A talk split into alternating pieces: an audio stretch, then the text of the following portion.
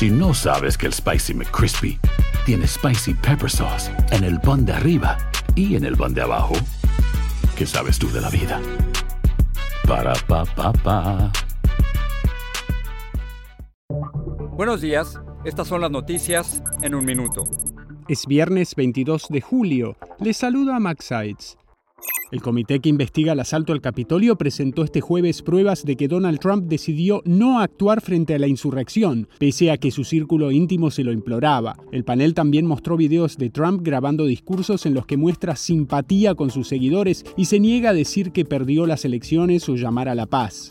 La Casa Blanca dijo que Joe Biden tiene síntomas leves de COVID-19 y estará aislado los siguientes días. El mandatario de 79 años tiene todas las vacunas y refuerzos contra el coronavirus, lo que reduce la probabilidad de que sufra una enfermedad grave. El presidente salvadoreño, Nayib Bukele, aseguró que en 60 días terminarán de construir una megacárcel donde encerrarán a 40.000 pandilleros arrestados en el marco de su llamada guerra contra las maras, cuestionada por presuntas detenciones arbitrarias. Zeldin, el candidato republicano a la gobernación de Nueva York y un aliado de Trump, fue atacado este jueves por un hombre que aparentemente intentó apuñalarlo durante un acto de campaña, pero no resultó herido. Más información en nuestras redes sociales y univisionoticias.com.